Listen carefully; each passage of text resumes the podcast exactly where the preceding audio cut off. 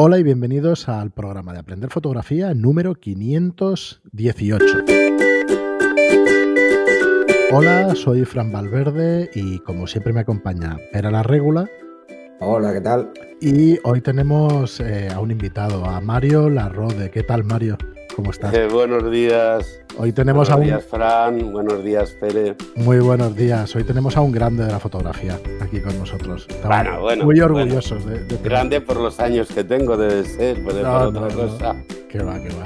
Mirad, os dejo en las notas del programa, como siempre, os dejo su página web y os dejo una serie de fotos y, y vais a ver exactamente lo que quiero decir. Es, es una persona que ha fotografiado pues, pues a, a todo, a, a todo, a todo famoso de Madrid, a todo, a, bueno, de Madrid y de Barcelona, ¿eh? Porque Y ya de hemos hablado de- Barcelona. Así que es un placer para nosotros tenerte por aquí, Mario, y, y poder compartir un ratito. Un ratito Además, mira, eh, esto no lo habríamos pensado cuando hacemos los programas de verano de fotógrafos, Bueno, hubiera eh, salido, ¿eh? que Hubiera que- salido, que- claro que sí. acabaría saliendo seguro, porque este año hemos hecho un repaso de las, de las promesas jóvenes, eh, sobre todo de chicas. Ajá, de mujeres Chicas fotógrafas. fotógrafas jovencitas que están empezando y que hacen unos Sí. trabajos fantásticos. Cierto. Y estuvimos hablando y precisamente una de ellas luego hizo una reseña del programa que estaba encantadísima Claro, la con, chica que está en con Berlín. cómo habíamos, que está en Berlín trabajando y cómo habíamos descrito eh, pues un poco su carrera y, y cómo comentábamos las fotos que hace y tal. Para el que no lo conozca, Mario ha hecho fotos a Hombre G, ha hecho fotos a Sergio Dalma, a Penélope Cruz. Bueno, no sé, yo lo- los mitos de mi adolescencia pues Pero- están todos ahí. Pero o a, sea, Pen- a Penélope Cruz antes de que 18 fuera años. famosa. sí, sí. ¿eh? O sea, antes Bueno, de que mi, fuera se- famosa. mi serie de La época- comancheros de, de Penélope Cruz es La Bomba. Antes de que Pero fuera tenía famosa. 18 años. 18 años, 17 y 18 años. Imagínate. Bueno, vamos, vamos tocando temas poco a poco. Hiciste la portada de Sergio Dalma de Bailar Pegados. Eso a mí me tiene Sí. en shock. No fastidies. No, no, es que, Hombre, joder, es que era un pues- mito, macho. Era en la época. Joder. Ya, pero mitos, mitos. Yo tengo una desgracia que a mí el único mito que pueda tener es Marilyn Monroe. Ah. y, y es que más no, mm, más no. Y, y es un mito ahora a, a estas edades, a estas alturas de mi vida, porque antes decía que "Uf, tiene mucho culo, tiene no sé qué, tiene no sé cuánto. Y sin embargo, un día me di cuenta de la verdadera belleza que ella tenía, que era la naturalidad, Sí, Sí. sí, La auténtica, ¿no? Que era. la auténtica. Sí. Entonces ahí ya me quedé, me quedé loco. Mm, Pero eso, eso luego haces un repaso y tú no eras consciente, igual que yo tampoco lo soy, de fotos que hemos hecho a personas que luego han sido famosos. pues y ahí te das cuenta, ahí te das posiblemente. cuenta, revisando un poco la historia, te das cuenta y dices, uy, pues eh, tuve una suerte porque al final hice unas fotos a una persona antes de que el mercado me la deformara y la tuve natural de verdad. Sí, sí, sí, totalmente de acuerdo. Totalmente de acuerdo. Pero vamos, eh, yo de, de- de fotos, de- mira, eh, y esto no es ninguna broma. A mí ha habido eh, tres personajes a nivel personal que me han impactado en la vida, que uno era Juan 23 y yo tenía siete años. ¿vale? Que se paró en Roma, estaba, vamos, enano con mis padres, se paró delante mío y me hizo la señal de la cruz.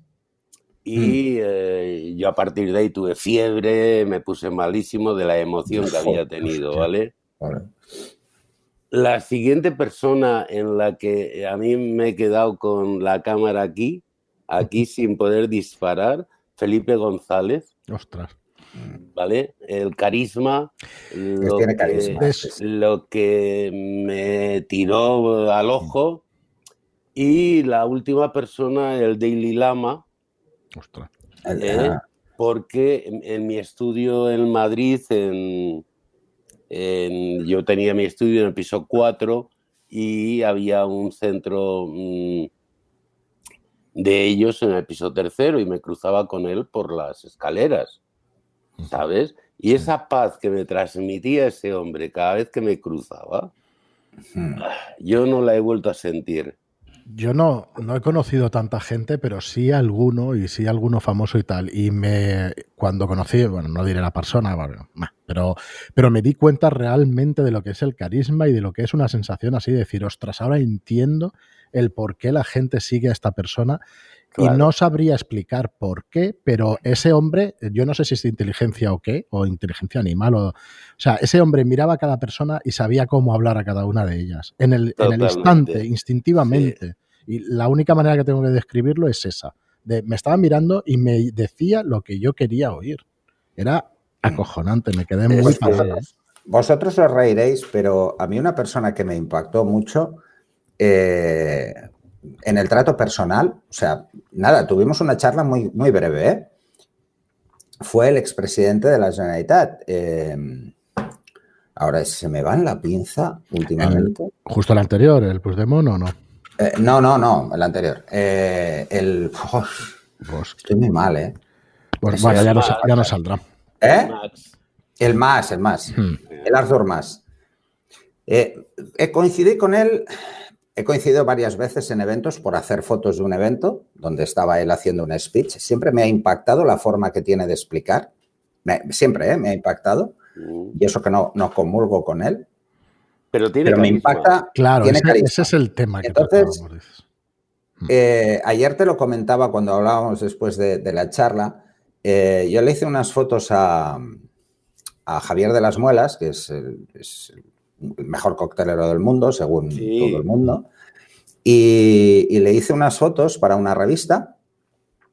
Y luego, el día que hicieron el 25 aniversario del Dry Martini, pues eh, se la imprimimos y se la llevé. Y estaba, pues, eh, Arthur Mas y estaba el alcalde de Barcelona, que en ese momento era, era el, el Trías. El Trías, sí. Sí, sí. Y yo estaba con, con Javier de las Muelas para hacernos una foto con la foto y se apuntó el Trias a la foto. y digo, ¿eh? me, quedé, me quedé pasmado, ¿no? Suele ¿Qué pasar. ¿Qué hace este, no? O sea, si, si la foto, si somos nosotros, ¿no? Digo, vale, vale. Y luego me vino el, el Artur Mas, que estaba allí también, y hablarme de la foto. Y digo, eh, pero este tío también sabe de fotografía. Empezó a hablar de detalles de la foto que digo, pero es lo que te digo, yo estoy convencido. Sabe hablar de lo que quieras. Sabe hablar de lo que quieras y sabe Ana. Sabe latín. Y a mí me impactó mucho la facilidad que tenía para hablar de un tema que para él es más desconocido y, cómo se puede poner al nivel. Y dices, y además sin ningún tipo de, pudor, ¿eh? O sea, con una soltura impresionante. Bueno, teniendo aquí. le me llamará su, jefe de, prensa para que le hagan nosotros. Pero no, no, no me llamarán. Teniendo aquí a Mario, yo quería hacerte varias preguntas. La primera es cómo, cómo empiezas en esto de la fotografía, Mario. ¿Cuántos años llevas? Que yo te escuché ayer, llevas unos cuantos. ¿Cuántos años llevas en esto de la Bueno, mira, yo, eh, mi padre tenía una locura de, era un viajador. Y entonces eh, siempre se iba mucho a, Ceuta o a Melilla y la primera vez me vino con una mini cámara de esas así de chiquititas. Y joder, y yo le dije, ahí está, ahí está, eh, que esto no, que, esto es muy tal. Y de repente, pues un día me vino con una Yasica, a los dos meses eh, era una Canon y em, pues empecé a hacer fotos. ¿eh? Mm. Yo de todo esto me he acordado por una novia que tenía, yo no pensaba que había hecho fotos antes, porque claro, para mí el hacer fotos es que eh, no es que hagas fotos por placer, sino porque te las pagan, ¿vale? Y entonces, claro, yo todo eso lo había olvidado hasta que una novia me dijo, pero acuérdate, si tú eras un loco, si siempre me estabas haciendo fotos, tal, no sé qué. Y yo decía, bueno, pues sí, chica, será, pero yo no me acuerdo. Claro. Y, y, cuando dejé de trabajar en Isfavos, porque me dijeron que me subían el sueldo una, una, una mierda, pues eh, eh, hablé con Serapio Carreño, Laboratorios Carreño de Madrid, eh, que quizás Pere se acuerde de él, eran quizás el mejor estudio laboratorio de fotografía de Madrid y como yo le había dado mucho chance en, em, en mi época de Hispavos, eh, pues bueno, yo lo conocía de un festival de cine de San Sebastián y yo soy de San Sebastián, ¿vale?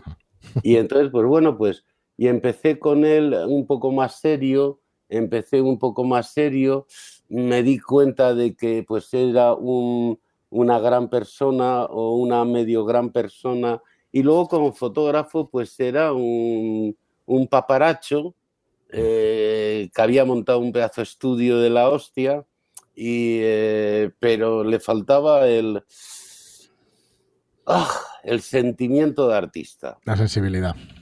Mm, ¿Sabes? Y entonces estuve con él seis meses y ya un día cansado y aburrido, eh, yo me fui de, de sin un, sin un colchón detrás, yo, vamos, sin decir, oye, tal. Entonces, Álvaro García Pelayo, que su padre era uno de los grandes fotógrafos del ABC, pues éramos amigos y un día pues le dije, tío, déjame una cámara que, que yo siento que tengo necesidad de hacer fotos. Y bueno, pues me dejó una Nikon con un objetivo de 50. Y bueno, pues las primeras fotos que hice al, al, a los 15 días de que me dejó la cámara, chico, me las pagaron y yo dije, ahí va, ahí va. Oye, eh, estoy hablando del año 81, eh, me parece que era, eh, y me dan 15.000 pelas, y oh, oh. Y bueno, pues ahí dije, pues tío, a tirar adelante y a estudiar. más concretamente, yo había hecho la escuela de cine en el TAI, y con esto pues me puse a, a leer más, a, a ver más. Eh, eh, y bueno, pues he tenido mucha gente que me ha ayudado, sinceramente. Bernard eh, Seray, Bernard Movellán, Últimos Golpes del Torete, el rubio, el que hacía de malo, es actor, no era el Kinky. Pues este hombre me ayudó. Siempre me lo pregunté yo eso, luego lo supe. No, pero el, el Kinky lo veía yo en Barcelona en la Plaza Artos. Sí, claro. En Sarriá. Claro. Sí, sí, no, porque además iba por esa zona, porque yo era una zona alta y entonces ahí es donde podían robar los coches eh, los 124 FU. claro. Mi madre tenía uno en esa época, un 124 FU, o sea, era una candidata que se lo robaran. Eh, porque son coches muy potentes de SEAT, pero muy potentes. Tú sabes, perdona que te interrumpa, simplemente un inciso. Walter Roll, Walter Roll, Walter Roll, campeón del mundo de rallies, un día nos cogió y nos dijo, estos hijos putas de españoles, y perdón por la palabra, que llevan un taxi, y eran los 1400 FUS, ¿vale? Sí, llevan los taxis y mira cómo están de locos. Ah, yo llevé el... Eh, eh, yo me pegué un sopapo en un rally eh, Firestone y eh, yo iba a fichar por SEAT. Y entonces eh, hice todo, seguí todo el rally con el muleto de Salvador Caniellas, ¿no? Ah. Y, era, una maravilla que yo pisaba y hacía ¡Bumba! Esto hay que explicarlo, Mario, porque Mario, además de ser fotógrafo, ha sido también. Ha sido corredor, ¿no? Ha sido. Sí, bueno, he hecho mis pinitos, he hecho mis pinitos. ¿eh? habré corrido a lo mejor 40 pruebas del Mundial de rallies. Joder. Y, Eso ya son, ¿eh? ¿eh? Ya son unas cuantas, ¿eh? Ya, pero chico, llega un momento en el que, mm, a ver, yo he hecho en un rally vasco navarro, eh, perdonar, entre, entre mm, Vera de Vidasoa y eh, Yoyartun, eh, Arichulegui, que son veintitantos kilómetros de subir y de bajar, pues lo he hecho en 17 minutos. Y cuando, cuando terminamos, la novia de mi copiloto le vino y le dijo, tío, jamás te vuelvas a montar en un coche con este con Este tío. Que está loco. Y claro, mi hermano, que era eh, comisario eh, de pruebas, pues le llegaron a decir, a ver, tú qué has hecho por tu hermano, porque es ilógico que con este coche haga esto. Lo que pasa que claro, lo que nadie sabía que cuando llegué arriba, de tanto que había pisado el freno, te habías quedado sin hecho. Me, había quedado, eh, me habían hecho fácil los frenos y, claro, y, todo lo que es la bajada era Eh. tumba abierta con freno de mano y en algún momento saltando de curva a curva y tiro porque me toca. Quiero decir, Oye, pues, que estaba loco.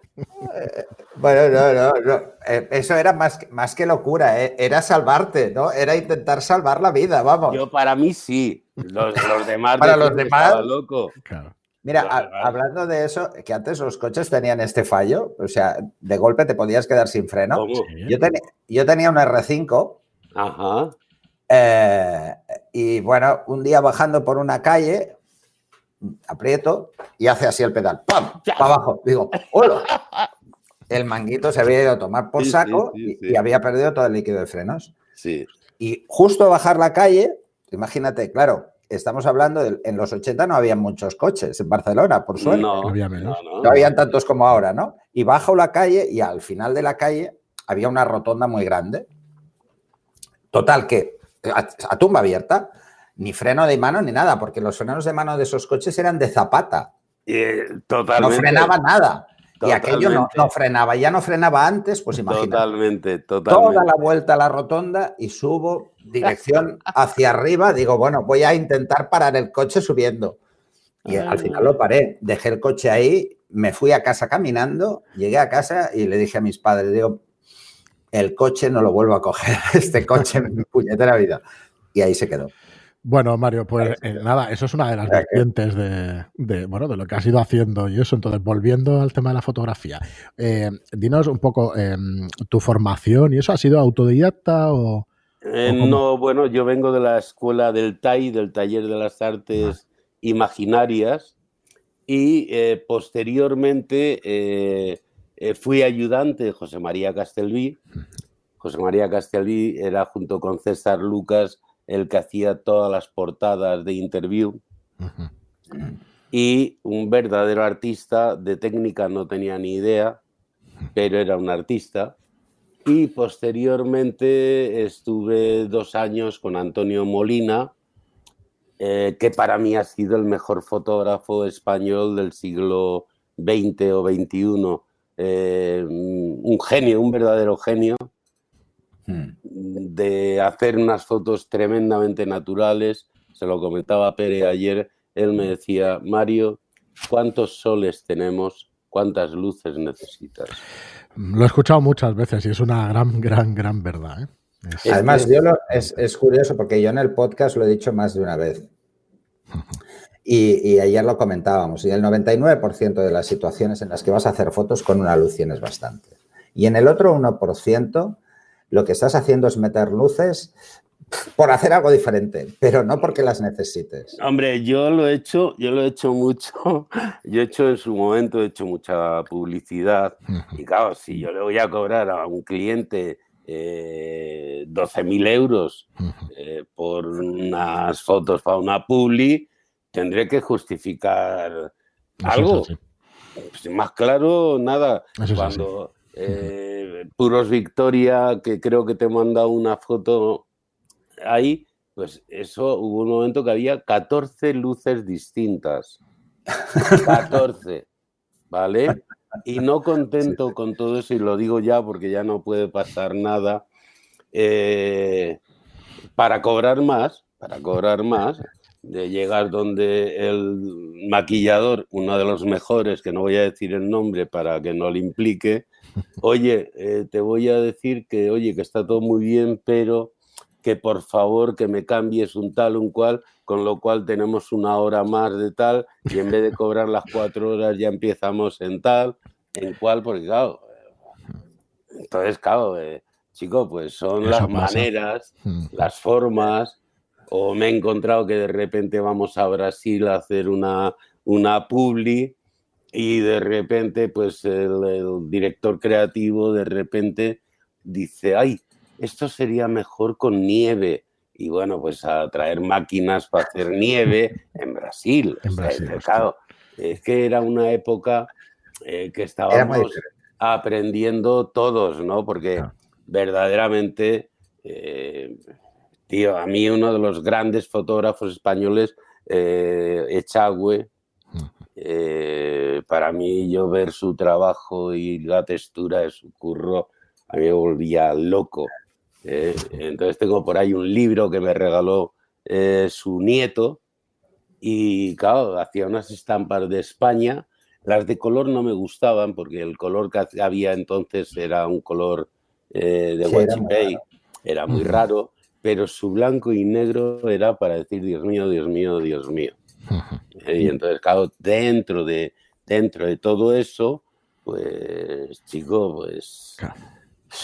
Luego hay en gustos, como Pere eh, bien nos puede decir, ante un mismo color, hay gente que le gusta y hay gente que no le gusta. Sí. Y todo esto eh, eh, eh, yo lo tuve que aprender porque mm, para mi, para mi suerte o para mi desgracia, en el año 82, me parece, hice unas fotos que para mí eran la requete panocha y de repente pues un, un director de casting y, y un eh, manager de, de fotógrafos, Felipe Gómez, me dijo, no vale. Y de estas cosas que te quedas y dices que no vale, que no vale, hijo de la... Pero ah, estuve seis meses hasta que entendí el por qué no valía la foto y tenía toda la razón. Y era tan sencillo como que aquí, aquí, en la cútula, en la, en la cutícula, no, no, no se había pintado bien la uña. ¿Vale? Hoy lo hubiéramos solucionado en medio segundo, Ajá, pero entonces no. claro. No, no, Y, y esos son Mira, eso me recuerda una, Y una sesión precisamente con Norma Ruiz, que se acababa de poner unas uñas de porcelana rojas preciosas, ¿sabes? Eh, Impactantes. Y la idea es que tenía que ir de salmón. Entonces cantaba como una almeja. claro. Y tuve que pintarlas, y no lo había hecho nunca, ¿eh? Nunca. Eso de pintar las uñas con Photoshop. Y las pasé putas. Ni te lo puedes creer. Porque, claro, las manos no estás controlando a ver cómo van a quedar para que luego las puedas pintar, porque eso te lo dicen luego. Dice, mira, la foto es cojonuda, pero las uñas, este color no me gusta. Digo, Cámbialas. Claro, y ella, como se había puesto las, las uñas nuevas, no quería que se las pintaran. Y salto yo y digo, bueno, ya la cambiaremos luego con Photoshop. Y digo, hostia, menuda, Te has metido en- menudo en que metí yo solo. Bueno, eso Oye, fue y- un, un drama. Volviendo Ahora lo a haría en, lo en un minuto. Claro, Pero, claro. mal. joder, ostras, yo que el Photoshop lo odio.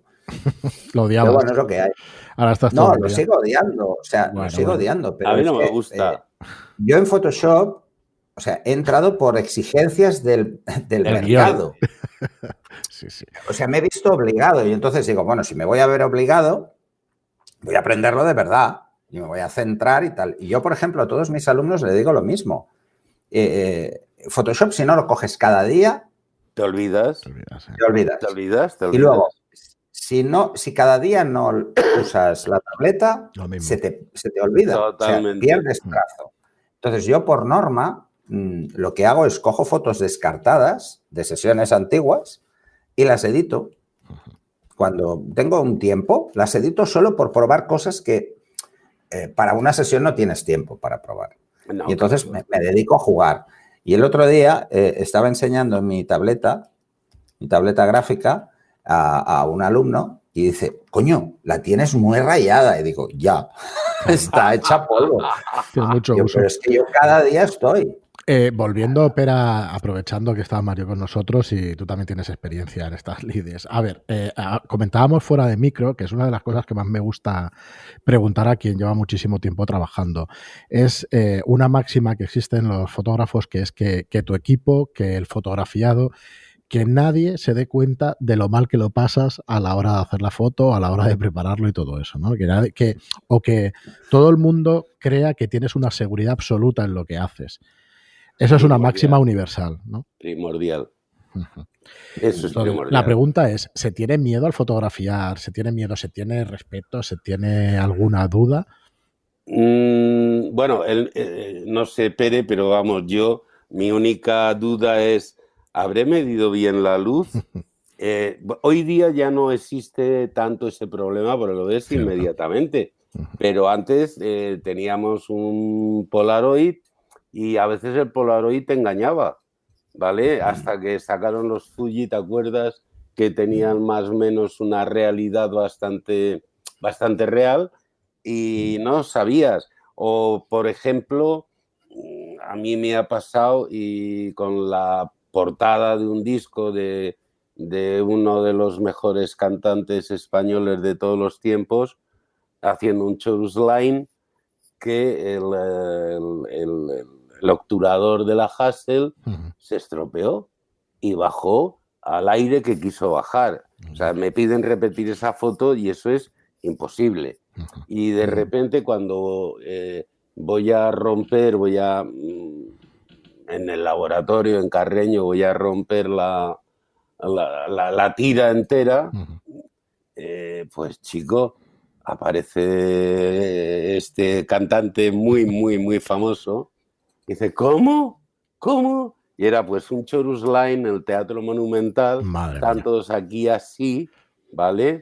Y él está con una luz perfecta, ¿eh? y todo el resto va como desvaío. Y claro, esa fue la portada. Esa fue la portada. Yo la iba a romper. Es que en esto nunca, nunca. No, hay verdades absolutas. No, no sabes. Y, y detalles de esto, porque claro, os he comentado que yo trabajé con donde Serapio Carreño en el laboratorio seis, ocho meses, no me acuerdo muy bien, y aprendí muchísimo y me di cuenta pues de detalles tan golfos como que el, el que está haciendo las copias se ha equivocado y llega el fotógrafo cuando está el otro diciendo, ay Dios mío, que tengo que repetir todo, y de repente empieza a dar saltos de alegría este fotógrafo, con mucho nombre, y dice, hostias, y esto me lo vas a revelar siempre así, siempre así. o sea, quiero decir, eh, es que hay, hay, hay para todos los gustos y hay para todas las maneras. No, además, además cuando, cuando descubres revelar tú mm. y te das cuenta de las burradas que puedes llegar a hacer, mm. es cuando dices, ahora quizá encuentre mi estilo. Porque no solo es cómo imaginas la escena y cómo la retratas, sino cómo la revelas. Es que eso es primordial. A mí me dio una época loca, una época loca de, jugar con, con, el pegamento en medio en la ampliadora para hacer efectos de desenfoque. Pero muy loca. O sea, yo esas fotos, te lo juro que si las veo ahora, eh, eh, diría, ostras, no sabría volverlo a hacer. Es que hay cosas de que, de que o jugar con una media, eso lo has hecho seguro. Bueno, jugar con una media. Eh, yo todavía, mm, de las cosas que, por ejemplo, Sanabria se quedó conmigo en esta workshop que hice, yo me llegué a la luz y me llegué con, un, con una tela negra y la puse con un tul, en una palabra, y la puse eh, con los dobleces que consideré oportunos en la luz. Y el Sanabria se quedó como diciendo, ¿qué hace este? ¿Qué hace este? ¿Qué hace este? Pues chico, estoy rompiendo la luz más para que sea más suave para tal, tal. Y eso me lo enseñó Sara Montiel. ¿Sabes? Claro. Eh, con Sara pusimos una media en el objetivo. Como eso ya me parece ya de, extremadamente antiguo, pues un día dije, pues voy a probar haciéndolo así, a ver si tengo el efecto que eh, hicimos. Pues estuvimos con José María Castelví eh, como jefe de en Palma de Mallorca, siete días haciendo fotos con esta señora eh, con contrato firmado de denuncia de robo de fotos ¿eh? para interview. ¿Eh? en, contrato, en contrato. Eso se hacía, eso se hacía bastante. sí, hombre. bueno, yo desde que estar me ha tocado vivir pues, unas, unas cuantas, o me ha llegado un manager importante de música y me dice, oye, te doy un millón de pesetas de aquel entonces, que un millón de pesetas era, una pasta. y eh, mira, vas a ir a la moraleja, tal, tal, tal, y cuando salga fulana y mengana y tal y cual, sales, les haces unas fotos. Pues esto me pasa hoy, digo que sí, inmediatamente, porque meto 50.000 de ASA y no sé qué, si no sé cuántos, y lo hago, pero entonces era puro flasazo porque si no, no había, no había tu tía. Y yo digo, bueno. Y ahí ya te habían, ya te habían pillado. ¿Cómo? Me habían pillado, me habían dejado la cara hecha un mapa, ¿sabes? Y, le dije, oye, pues mira, no, yo no me voy a meter en esto porque lo único que puede pasar es que me den hostias hasta en el carnet de identidad. Así de, así de, de sencillo, ¿eh? O sea que, eh, joder vas a hacer? Pues aguantar, aguantar y aguantar. Yo, yo he tenido en, clase algunos paparazzi, en, Madrid sobre todo, y una vez, uno que había venido a un curso, veo que, se, que vuelve a estar en la lista mm, unos días después, igual dos meses después, vuelve al mismo curso. Si vamos a dar lo mismo. Este si vamos a dar lo mismo, y, vuelve a venir. Y en eso que entro por el estudio, él ya estaba en el estudio de Madrid, que era un, estudio que estaba en, en la Latina, y, me, viene corriendo con una cámara como la mía, así, por el pasillo corriendo, la ha apagado Imanol. Digo, hostia puta. Digo, vale. un reportaje en Roma eh, haciendo el paparazzi y el tío corriendo por el pasillo, súper ilusionado. Digo, pero ¿para qué vienes a este curso? Digo, no solo para esto. o sea, se había apuntado, había pagado, que entonces valían mucho más que ahora los cursos, solo para pegarse la vacilada. O sea que, no, no, es un tío muy majo. Un tío muy majo. ¿Quién? ¿Imanol? No, ah. el, chico de Imanol sé que lo conoces y bastante. Hombre, yo, yo lo quiero mucho a Imanol, pero a mí me ha defraudado, entre comillas.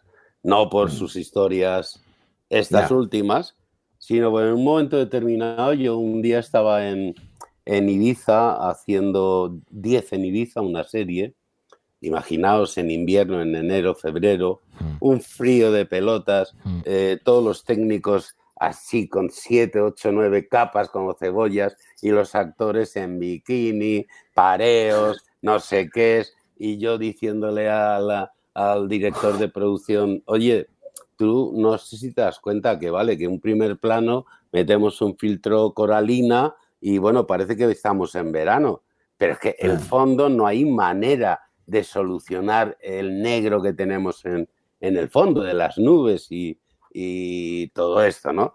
Entonces, una de las vueltas que me venía para Madrid, em, llegué antes de tiempo, yo, yo siempre llego cinco minutos después o tres minutos antes. Entonces, claro, entro en la librería para comprar algo y de repente veo, joder, la España de los 70, la cocina de Mercedes. Ay, va Dios, entre los dos libros, 140 fotos mías, que si son del Cuéntame, yo me callo y no digo nada, hmm. como no he dicho hmm. nada en los libros posteriores que han sacado sobre el Cuéntame. Pero claro, si tú haces un libro hablando de la cocina de Mercedes, yo no he hecho fotos para la cocina de Mercedes. Pasa más de lo que parece en el mercado, porque es, increíble que pasen estas cosas, pero sí pasa. Bueno, yo, mira, este, este libro que os he enseñado de mm. Ramón del Pomar, pues cuando pase todo esto, cuando pase todo esto, pues seguramente cogeré y eh, iré al juzgado y diré, a mm. ver, estas fotos y alguna más que hay por ahí. Eh, uno es el fundador de Rocola, está con Jesús Ordovás, el crítico mm. y speaker, eh, con Ramón del Pomar y con, eh, con el director de Radio 3. Aquí está pues con, con toda esta gente que es importante en la movida madrileña. Mario, dirías, ¿es una cosa que pasa más en España? ¿Pasa, pasa fuera? ¿Pasa en Europa? ¿Pasa en Estados Unidos? O en Europa no, en Europa olvida. Es una cosa por eso, que es una cosa que pasa aquí. Aquí, aquí. Solo pasa aquí. En Europa, en Europa. Mm, Esto de los derechos de autor, la verdad es que la gente. ¿Y cuál es la explicación? ¿Que luego no se ejerce ese derecho que tenemos de ir al juzgado y denunciar y tal? ¿O es que por mucho que sea la gente es cultural? Es, ¿Qué diríais que es? un problema cultural. Mira, eh, eh, yo, por ejemplo, una, una mañana eh, pues estoy jugando en internet y digo, anda, esa foto es mía. Y era un disco de Carlos Núñez, el gaitero, mm. editado en Francia. Tú los derechos los tienes para aquí. Inmediatamente, oye, tal, tal, tal, tal, y tardaron cuatro días en mandarme el dinero. Claro, pero aquí. Aquí, aquí, eh, eh, yo he hablado con la editora de este libro diciéndole, a ver, estoy enfadado porque habéis puesto mal mi nombre. Estoy enfadado, estoy enfadado porque yo, mm, pensando tal, he mandado, salvo una foto, todas las fotos que he mandado las he mandado a 72, o sea, uh, cash, eh, y, no tienen una calidad maravillosa.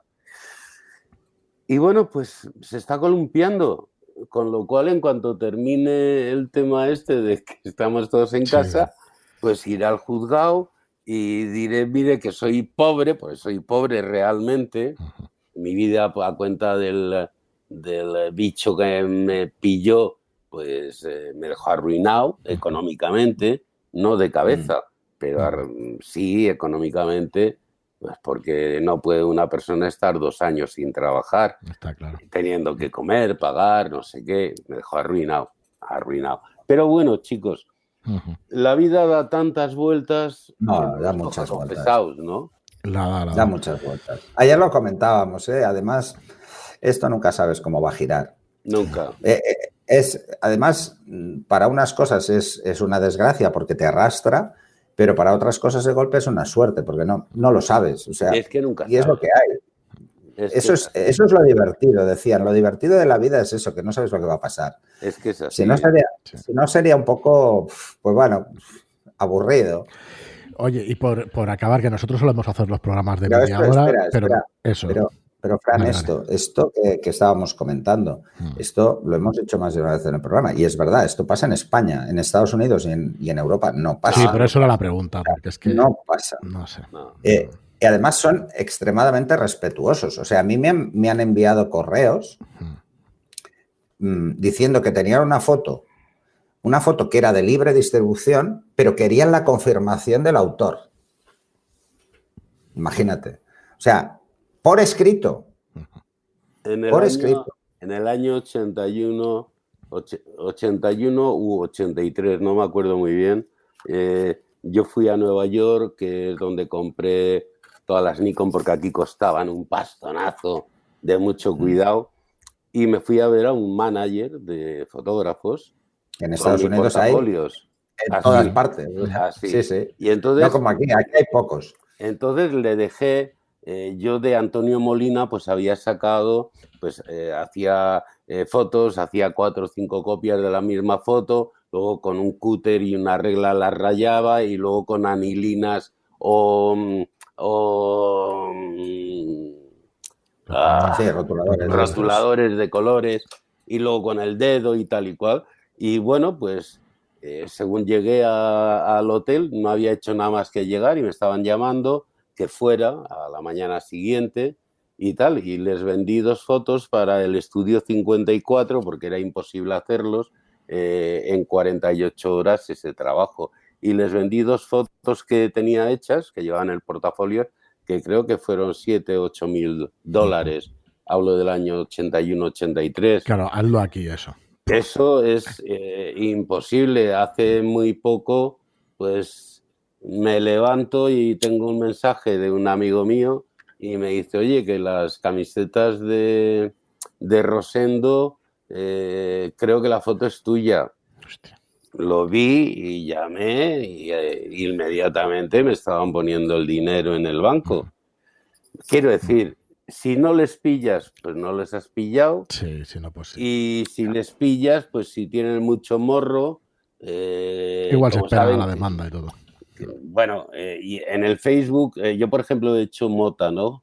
José Mota, la vieja del visillo. Sí. Y un día me encuentro una de mis fotos que un tío la está usando para vender eh, equipos de espía. Inmediatamente le digo, oye tío, no tienes derecho para esto, ninguno. Me lo borró inmediatamente, ¿sabes? Pero bueno. Sí, sí, se encuentran No, el- el problema es- común. Eh, El, el problema es cuando eh, además se hace un mal uso de esa foto, que a mí es lo que me pasó una vez, que me llama precisamente el fotografiado diciéndome, pero tío, ¿qué has hecho con esta foto? ¿A quién se la has vendido? Y digo, ¿cómo que a quién se la he vendido? Pero si esto era para una revista. Ya nadie. O sea, estas fotos, mm, nadie. Bueno, pues las habían cogido de mi página web sin pedir permiso ni nada. Sí, directamente. mm, directamente. Entonces, eh, en esa época cogí y llamé a la AFP, a la Asociación de Fotógrafos Profesionales, y le digo, oye, mira, me ha pasado esto. Y dice, no te preocupes, ahora llamamos nosotros. Y llamó el abogado, directamente. ¿eh? mm, Y a los 10 minutos de acabar la conversación, menos, menos, al minuto, me llama el director general de la empresa. Y no voy a decir cuál es porque es muy gorda. Y, y dices, pero ¿por qué tenemos que llegar a este extremo? O sea, es que me parece ridículo. Y es que si cuela, cuela, Pérez. Sí, sí, cuela, cuela. yo además estaban es usando esta foto es para, meterse con el fotografiado, dices, encima. O sea, es que te vas a llevar dos demandas, una por usarlo sin permiso y otra del, del agraviado por lo que estás diciendo. O sea, tú eres tonto. No, es Pero que bueno. este país es muy especial. Mm, Yo os he comentado que fui director de prensa y de relaciones públicas y había una revista del grupo Z en España de que cuando vinieron los argentinos, eh, ahora mismo no me sale el nombre, finita y tal, y con una en una foto con una flecha enorme en verde y este es Mario Larrode, que no era yo, porque yo había sido el jefe de prensa de, de Paul Michael Glasser, de Stark and Hatch, y Mm. eh, yo no puedo permitir, si tengo un trabajo y tú no puedes hacer fotos, te entro y te digo, oye, mira, Pere, que no puedes, espera y ya buscamos la manera, pero no te metas en la habitación. y Ah, bueno, sí, pues no les dejas y bueno, pues al día siguiente o a los dos Oh. días una flecha verde, este es el ínclito Mario Larrode, no sé qué. Buah. Ah, de estas, de estas Sí, he sí, tenido eh, demasiadas, Sí, sí. ¿no? demasiadas. Pero bueno, esta Bueno, es la Mario, vida. Un, un par de, un, par de cosas antes de acabar. La primera, la primera es que quiero que Pera anote una cosa, que has hablado de una Yashica, que empezaste con una Yashica, luego has, Sí, has pasado por Canon, pero al final te has quedado con Nikon. Sí. Eso lo hace a propósito, ¿sabes? No, yo soy de. Canon Fran No. es de Nikon. No, no, no, no, no. Yo, una, una cosa es A lo traición.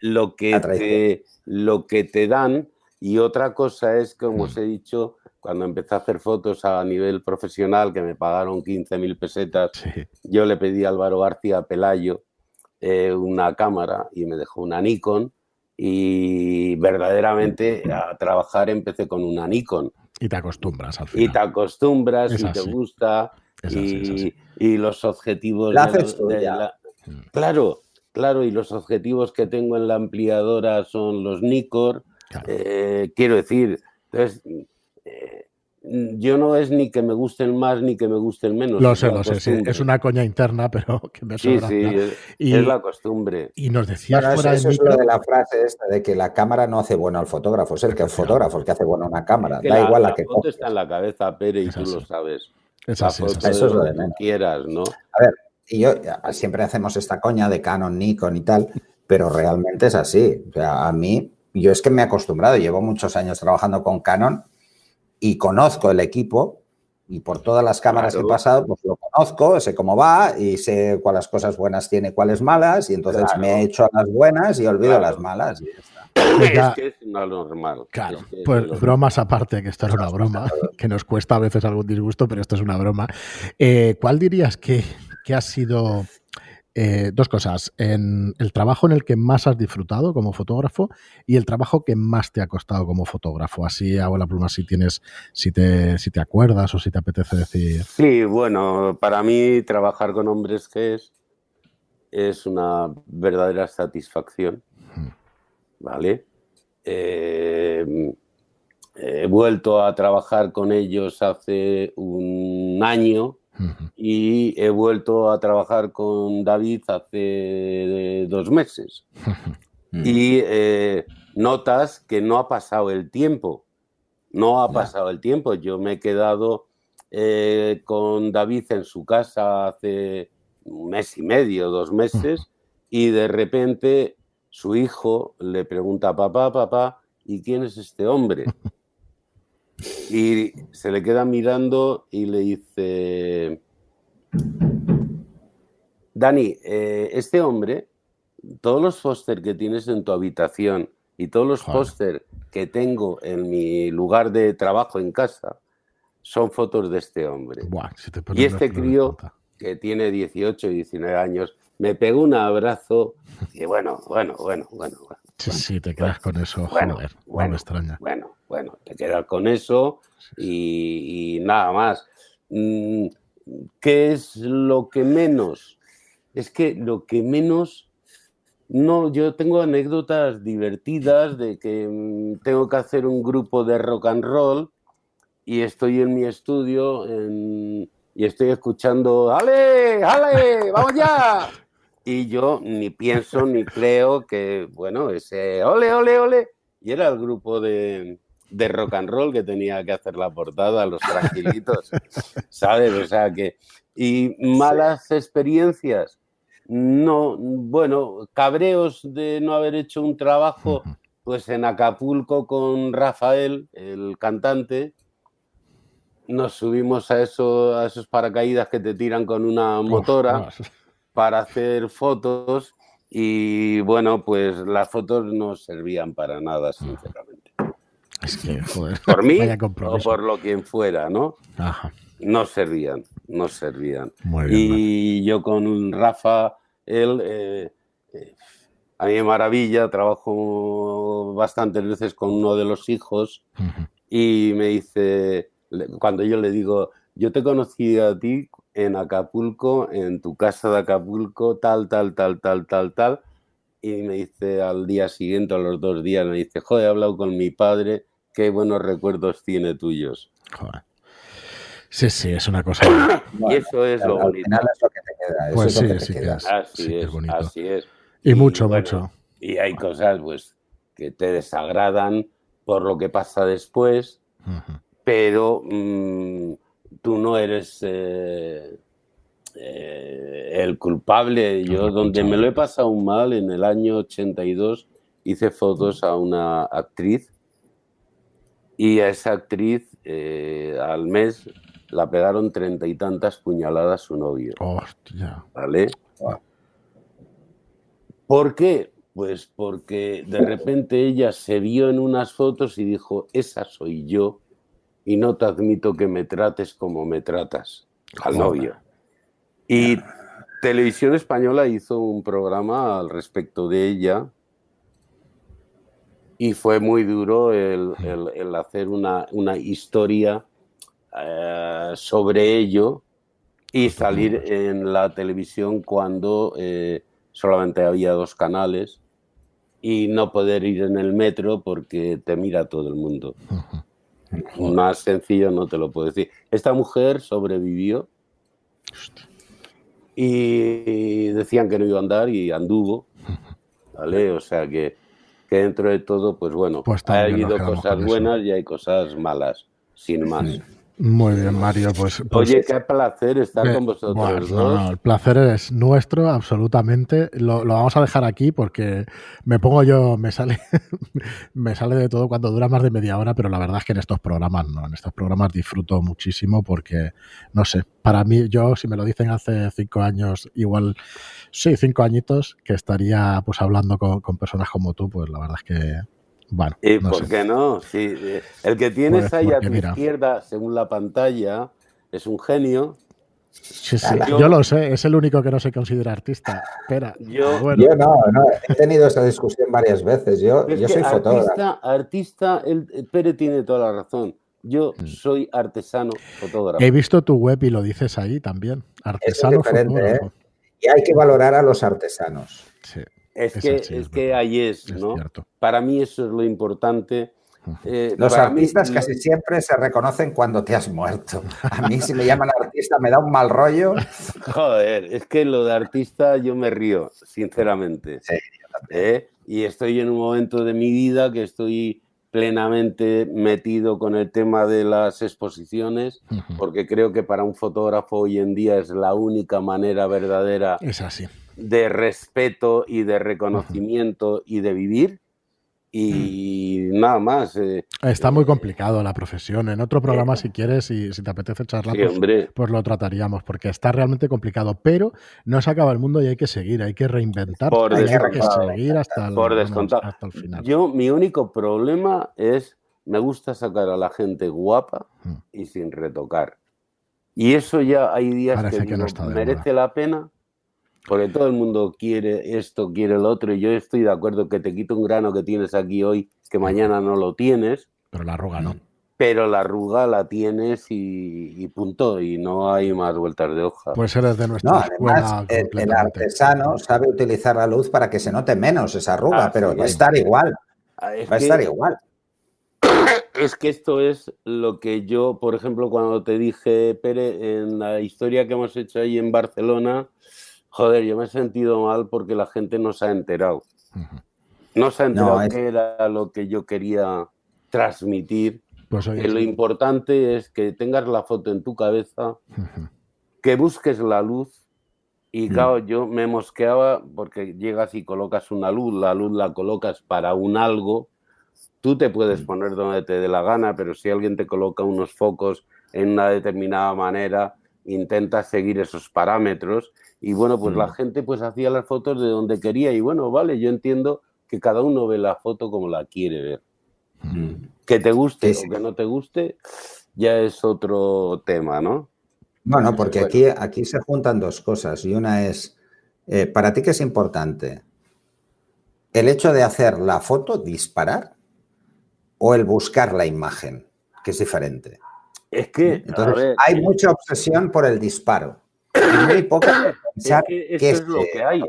Es que hay obsesión, sobre todo, eh, por ver unas tetas, unos culos y unos coños, y perdona a todo el mundo por estas palabras eh, tan. Bueno, son duras, pero al final es lo que, es lo que hay. Es lo que hay. Pero es lo que hay, y entonces. No vamos a, llamar a las cosas con otro nombre. Son tetas, culos y coños.